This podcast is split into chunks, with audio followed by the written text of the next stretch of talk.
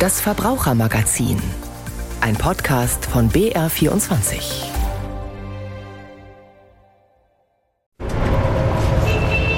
Heute beginnen wir mal mit dem typischen Verkehrssound. Die IAA Mobility findet ab dem kommenden Dienstag in München statt. Und im Verbrauchermagazin geht es um die Frage, wie viel Auto können wir uns überhaupt noch leisten? Ich bin Anja Keber und bei mir sind die Professorin Dr. Claudia Paganini. Sie ist Medienethikerin. Hallo, Frau Paganini. Guten Tag. Und Carsten Böhne, der beim BRD Berichterstattung der Automesse IAA Mobility koordiniert. Hallo, Carsten. Servus. Ich habe jetzt die IAA mal so ganz salopp Automesse genannt. Da gibt es aber doch noch so einiges mehr als nur Autos, obwohl der Veranstalter noch immer der VDA ist. Was steckt denn überhaupt hinter VDA-Kassen? Der VDA ist der Verband der Automobilindustrie, also wirklich die großen Autokonzerne, das sind die Veranstalter. Aber man muss es sagen, es ist nicht mehr nur die IAA, Internationale Automobilausstellung, sondern äh, man nennt sich ja mittlerweile IAA Mobility und hat sich gewandelt von einer Automesse zu einer Mobilitätsmesse, weil dort jetzt auch alle Mobilitätsformen halt präsentiert werden. Neben Autos gibt es dort auch Lastenräder zu sehen, E-Bikes etc. und andere Möglichkeiten. Und die Messe ist aber irgendwie zweigeteilt, oder? Die Messe ist zweigeteilt und zwar gibt es kostenpflichtig für die Fachbesucher Summit und Conference, also quasi die Messe, die Ausstellung und auch das Konferenzprogramm auf dem Messegelände in München-Riem. Kostenpflichtig für die Fachbesucher, da sind dann auch die großen Autohersteller und auch die Zulieferer und können halt äh, Geschäfte machen und sich da absprechen beziehungsweise halt äh, austauschen. Und dann gibt es äh, die sogenannten Open Spaces in der Innenstadt in München, die sind dann für das breite Publikum, kostet kostet keinen Eintritt und da kann jeder hinkommen und soll Automobilität erleben können. Das ist die Zweiteilung, die es in diesem Jahr gibt. Also die IAA Mobility, die hat sich geändert von einer Messe, jetzt sage ich mal, bis hin zu einem ganzen Event. Stefan Rummel von der Messe München beschreibt das so. Ja, wir Messemacher und der VDA, wir haben damals mit dem neuen Konzept der IAA Mobility einfach die Messe und insbesondere hier eine Konsumgütermesse neu gedacht. Das Ziel war, die IAA zu transformieren von einer reinen Automobilmesse hin zu einer weltweit führenden Plattform für nachhaltige Mobilität. Und das bedeutet eben auch, dass es neben dem B2B Summit auf dem Messegelände auch den Open Space gibt, wo man die Mobilität, die neue Mobilität, eine nachhaltige Mobilität den Menschen nutzbar, erfahrbar und erlebbar machen kann. Carsten, eine Frage noch insgesamt zur IAA. Auf diesem Open Space können da jetzt Verbraucherinnen und Verbraucher, die jetzt gern sich ein neues Auto kaufen wollen, die Autos anschauen, anfassen, berühren? Die können die Autos anschauen, anfassen und sogar Probe fahren. Also man kann dort Probefahrten vereinbaren. Dafür gibt es mittlerweile auch eine IAA-App fürs Smartphone. Da kann man ganz leicht äh, diese Testfahrten vereinbaren. Und nicht nur Autos kann man testen, auch Fahrräder. Da gibt es Rundkurse durch den englischen Garten. Da kann man dann halt Fahrräder oder E-Bikes einfach mal Probe fahren. Ist ja vielleicht auch ganz spannend, wenn man das noch nicht gemacht hat. Das hört sich jetzt alles sehr, sehr bunt an. Großes Event, Konzerte, ich kann Probe fahren. Frau Paganini, wie stellt sich denn die Messe da in der Öffentlichkeit dar? Wie wird sie denn von uns Verbraucherinnen und Verbrauchern wahrgenommen? Naja, wie sie wahrgenommen wird, kann ich jetzt schwer beurteilen für die anderen Menschen. Von der Darstellung her würde ich sagen, es geht sehr viel um Lifestyle, um ein bestimmtes Gefühl, was vermittelt werden soll und was natürlich mit Mobilität auch irgendwo zusammenhängt. Ja, also das Gefühl von Freiheit. Ich denke schon, dass Mobilität ein ganz wichtiges Thema ist. Ich finde es nur problematisch, die Verknüpfung eben mit dem Auto und den Fokus doch auch trotz natürlich den Fahrrädern. Aber das wird ja irgendwie suggeriert, dass ich genau den Privat-BKW brauche, um diesen Lifestyle haben zu können, um dieses Feeling erleben zu können. Und das halte ich eben für sehr problematisch. Aber das ist auch so ein bisschen etwas, was sich durchzieht durch die Autowerbung über die letzten eigentlich Jahrzehnte kann man sagen, dass eben Privat-PKWs immer ganz stark assoziiert werden in der Werbung mit Freiheit, mit Wohlfühlen, mit Erfolg, sogar mit äh, Sexappeal, ja. Und das sind schon Verknüpfungen, die man dringend mal hinterfragen sollte. Auch mit Naturerleben. Ich sehe in der Autowerbung ja. oft so Autos, die stehen da so mitten in den Bergen oder auf dem Forstweg, wo ich mir denke, da kann sowieso kein Auto hin. Genau, also es wird suggeriert, ich bräuchte dann auch noch das Auto, um die Natur zu erleben. Also der Straßenlärm, kann man das vielleicht so sagen, wird so ein bisschen ausgeblendet und es geht so hin in Richtung Lifestyle, auch bei der Messe, Konzerte und Erlebnis. Carsten, kann man das so sagen? Ja, also man möchte natürlich möglichst alle Bevölkerungsschichten erreichen und auch die Käuferinnen und Käufer einfach für sich gewinnen. Und ich glaube, das macht der VDA auch ganz geschickt, weil er natürlich weiß, die Autoindustrie hat es im Moment nicht leicht. Ja, es gibt eine große Konkurrenz, vor allem im Elektroautobereich aus China und auch bei den jungen Leuten. Wenn man sich jetzt mal die Akzeptanz anguckt, ist es ja so, dass immer mehr junge Leute aufs Auto verzichten oder zumindest äh, das Auto auch hinterfragen und alternative Antriebsformen wählen möchten. Und deswegen finde ich es auch absolut nachvollziehbar, dass man sagt, wir sind hier, wir sind in der Stadt und wir möchten euch alle auch für uns gewinnen und für uns begeistern. Autos mitten in der Stadt, kann das überhaupt so funktionieren?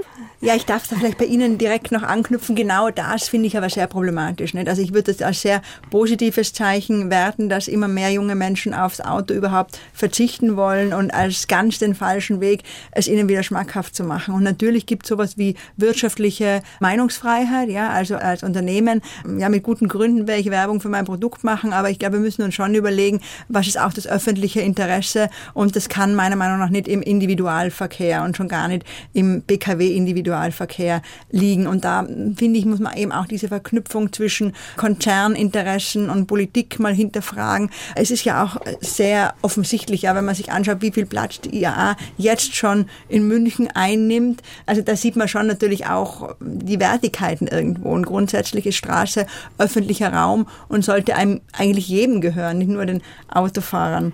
Hm. Aber ganz kurz, darüber habe ich gesprochen vor ein paar Monaten mit dem Geschäftsführer vom VDA, dem Jürgen Mindel, und habe ihn gefragt, wie man denn damit umgeht. Ja, es gab auch vor zwei Jahren bei der IAA natürlich äh, große Kritik, dass jetzt die Messe mitten in der Innenstadt ist und äh, dass man sich dort präsentiert und äh, ja, sehr präsent ist und wie er das sieht und mit der Kritik umgeht. Und er meinte, also für ihn brechen einfach die Besucherzahlen. Er hat gesagt, auf den Open Spaces waren 300.000 Besucher. Die haben das Angebot angenommen. Das waren damals noch Corona-Bedingungen. Dieses Jahr dürften es deswegen wahrscheinlich mehr sein. Also er hat gesagt, äh, Kritik hin oder her. Er schaut sich die Zahlen an und sieht, dass es angenommen wurde und dass die Leute wohl auch begeistert waren. Weil ich meine, es wird ja niemand gezwungen, auch dann zu der Veranstaltung hinzugehen. Natürlich wird niemand gezwungen, aber andere werden gezwungen, auch Platz frei zu machen. Es wird anderen Menschen Platz weggenommen, die eben zum Beispiel dieses Lifestyle-Produkt Auto nicht zelebrieren wollen. Und ich denke, die Begeisterung von der Masse ist nicht wirklich ein Argument dafür, ob etwas legitim oder nicht legitim ist. Also Masse lässt sich auch sehr leicht lenken, gerade mit Werbung. Und äh, wir sollten uns einfach viel mehr fragen, was brauchen wir in der Zukunft, ja, wie soll Mobilität eben sinnvoll gestaltet werden? Und da halte ich einfach das Auto ins Zentrum überhaupt von Verkehrspolitik so stark zu stellen für sehr problematisch, weil selbst auch mit Elektromotoren das Auto einfach sehr flächenineffizient und auch keineswegs ressourcenschonend ist. Das wäre gleich meine nächste Frage, wenn ich da einhaken darf. Ist denn eine Automesse in Zeiten des Klimawandels, in Zeiten von Ressourcenknappheit überhaupt noch zeitgemäß? Wer von euch möchte antworten? Ja, also ich würde sagen, sie ist schon zeitgemäß, weil es ist ja eine Mobilitätsmesse, wo verschiedene äh, Teilnehmer sich an einen Tisch setzen und austauschen und schauen, was gibt es eigentlich für Mobilitätsformen der Zukunft. Da geht es ja auch um das Verknüpfen von verschiedenen Verkehrsträgern, nicht nur die Autos, sondern auch dieses Thema Mikromobilität zum Beispiel. Ja, dass man nicht mehr in die Innenstadt reinfährt mit dem Auto, sondern dann vielleicht umsteigt auf irgendwelche Elektroroller, auf Lastenbikes, auf Elektrobikes. Also dass man versucht halt da ja verschiedene Mobilitätsformen zu verknüpfen und deswegen finde ich, dass so eine Mobilitätsmesse durchaus ihre Berechtigung hat. Ich habe nicht gefunden, dass die Bahn irgendeine Rolle spielt oder ich habe dazu jetzt in den Programmen gar nichts gesehen. Also die Bahn ist ein bisschen ausgenommen. Die Bahn, also ich weiß, dass es zum Beispiel im Rahmen der IAA einen ÖPNV-Gipfel gibt, also wo sich verschiedene Teilnehmer des öffentlichen Personennahverkehrs zusammensetzen und gemeinsam neue Strategien diskutieren. Was sagen Sie denn, Frau Paganini? Ist es noch zeitgemäß eine Automesse in den jetzigen Zeiten Klimawandel, Ressourcenknappheit? Also ich sehe es ein bisschen anders, weil, also Automesse auf gar keinen Fall. Eben wie gesagt, ich würde das Auto keinesfalls ins Zentrum der Verkehrspolitik stellen, aber Sie haben ja argumentiert, es gibt nicht nur ähm, Autos, es geht um die Verknüpfung verschiedenen Fortbewegungsmitteln. Da bin ich mir nicht so sicher. Also ich glaube anteilmäßig, wenn man sich wirklich anschaut, wie viel Platz, wie viel Raum haben dann die unterschiedlichen Fortbewegungsmittel, dann ist schon die Dominanz vom Auto sehr offensichtlich und also so offensichtlich, dass man auch sagen könnte, es, es wird halt Konzernen irgendwo ein roter Teppich aufgerollt. Und was ich eben wirklich nach wie vor sehr problematisch finde, gerade durch die Dominanz vom Auto und der Verknüpfung mit diesem positiven Lebensgefühl, dass suggeriert wird, genau das brauchen wir. Wir brauchen in Deutschland im Jahr 2023 unbedingt den Privat-BKW, um uns frei, um uns erfolgreich, um uns sexy, um uns jung zu fühlen. Und das ist eine ganz, eine ganz verheerende Botschaft. Und jetzt wird die IAA ja auch begleitet von verschiedenen Protesten, auch das gehört dazu. Mein Kollege Frank Jordan hat das mal zusammengefasst.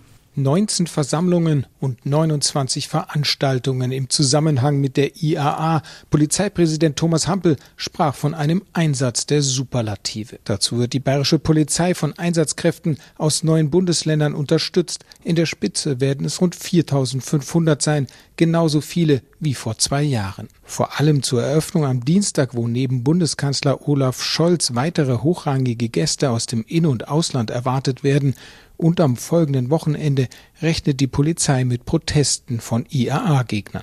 Polizeipräsident Thomas Hampel richtete einen Appell an die letzte Generation, Klebeaktionen und Straßenblockaden zu unterlassen. Menschen, die auf Hilfe angewiesen seien, würden durch die Verkehrsbehinderungen von Einsatzfahrzeugen gefährdet. Straftaten auf Seiten der Klimaaktivisten will die Polizei genauso konsequent ahnden wie die Gewalttaten von Verkehrsteilnehmern. Frau Paganini, Sie sind ja Professorin für Medienethik. Sie beschäftigen sich damit, wie diese Proteste auch in der Öffentlichkeit dargestellt werden. Wie werden sie denn dargestellt? Ja, leider sehr einseitig. Also es werden die Aktivistinnen und Aktivisten in der Regel kriminalisiert, diffamiert, lächerlich gemacht, als moralisch fragwürdig dargestellt. Und zwar sowohl in den Medien, wobei es da natürlich auch positive Ausnahmen gibt, als auch von Politikerinnen und Politikern. Und das halte ich für besonders gefährlich, weil wir einfach sehen, dass die Gewalt auf der Straße gegen die Aktivistinnen und Aktivisten eskaliert. Vor ein paar Tagen in München ist ein Pkw-Fahrer einfach weitergefahren, obwohl Menschen auf seiner Kühlerhaube waren. Und da, glaube ich, wäre es wirklich der Moment, dass äh, Politiker sich klar äußern und sagen, also diese Gewalt ist in keinster Weise gerechtfertigt. Das ist der zivile Ungehorsam erstens ein wichtiger Bestandteil von jeder reifen Demokratie. Und zweitens haben wir ein gut funktionierendes Polizeisystem und Polizisten werden die Ordnung wiederherstellen. Und es gibt überhaupt keine Rechtfertigung für Selbstjustiz auf der Straße. Warum werden denn Ihrer Meinung nach die Klimaaktivisten so angefeindet? Gut, sie kleben sich auf die Straße teilweise. Es gibt ja auch andere Arten des Protestes. Es gibt ja vielfältige Proteste, wir haben es ja gerade gehört. Aber warum werden die denn insgesamt so angefeindet? Die Verursacher des Klimawandels nicht so.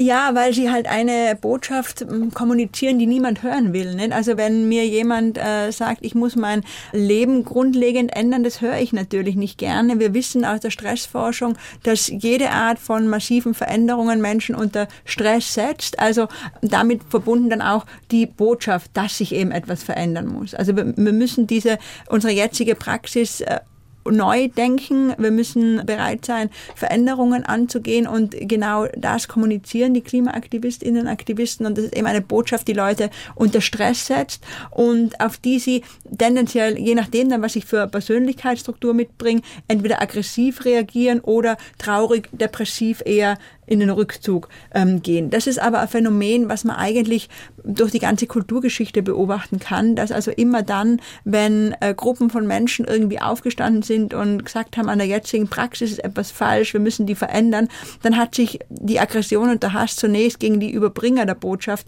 gerichtet und nicht gegen die Missstände, die sie eigentlich angeklagt haben, also äh, zum Beispiel Frauenwahlrecht oder Abschaffung der Apartheid und so weiter.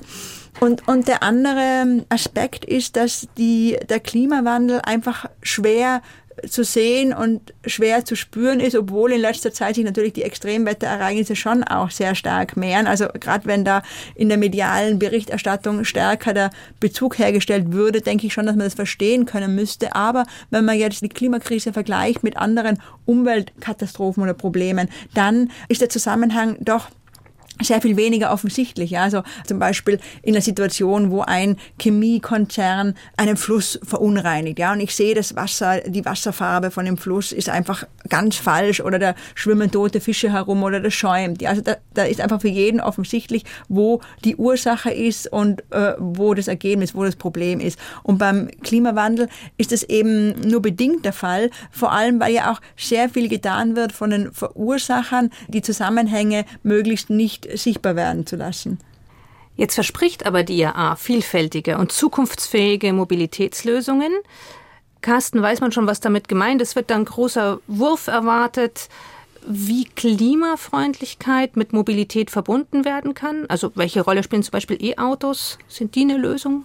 Naja, die E-Autos sind äh, wie auch bei der IAA Mobility vor zwei Jahren in vorderster Reihe. Also ich glaube, es gibt fast nur noch E-Autos zu sehen auf der Messe. Natürlich präsentieren da die Hersteller da ihre neuesten Modelle. Dann geht es natürlich darum, verschiedene Mobilitätsformen zu verknüpfen. Es geht aber auch um äh, Start-ups, um neue Ideen, zum Beispiel ein Startup aus Dachau, das ganz kleines und Verbrennermotoren auf Elektro äh, umrüstet und da wohl eine neue Möglichkeit gefunden hat. Oder was sicherlich auch ein Thema sein wird, ist dieses sogenannte bidirektionale Laden. Also dass ich dann äh, mit der Photovoltaikanlage meinen Strom erzeuge, den speise in meine Elektroautobatterie und wenn ich das dann nicht brauche, das Auto, und der Strom ist in meiner E-Auto-Batterie, äh, dann kann ich zum Beispiel damit mir einen Kaffee kochen. Ja? Also dass quasi das Elektroauto als erweitertes äh, Batterienetzwerk gesehen wird äh, für das Haus. Und äh, da werden sicherlich einige Lösungen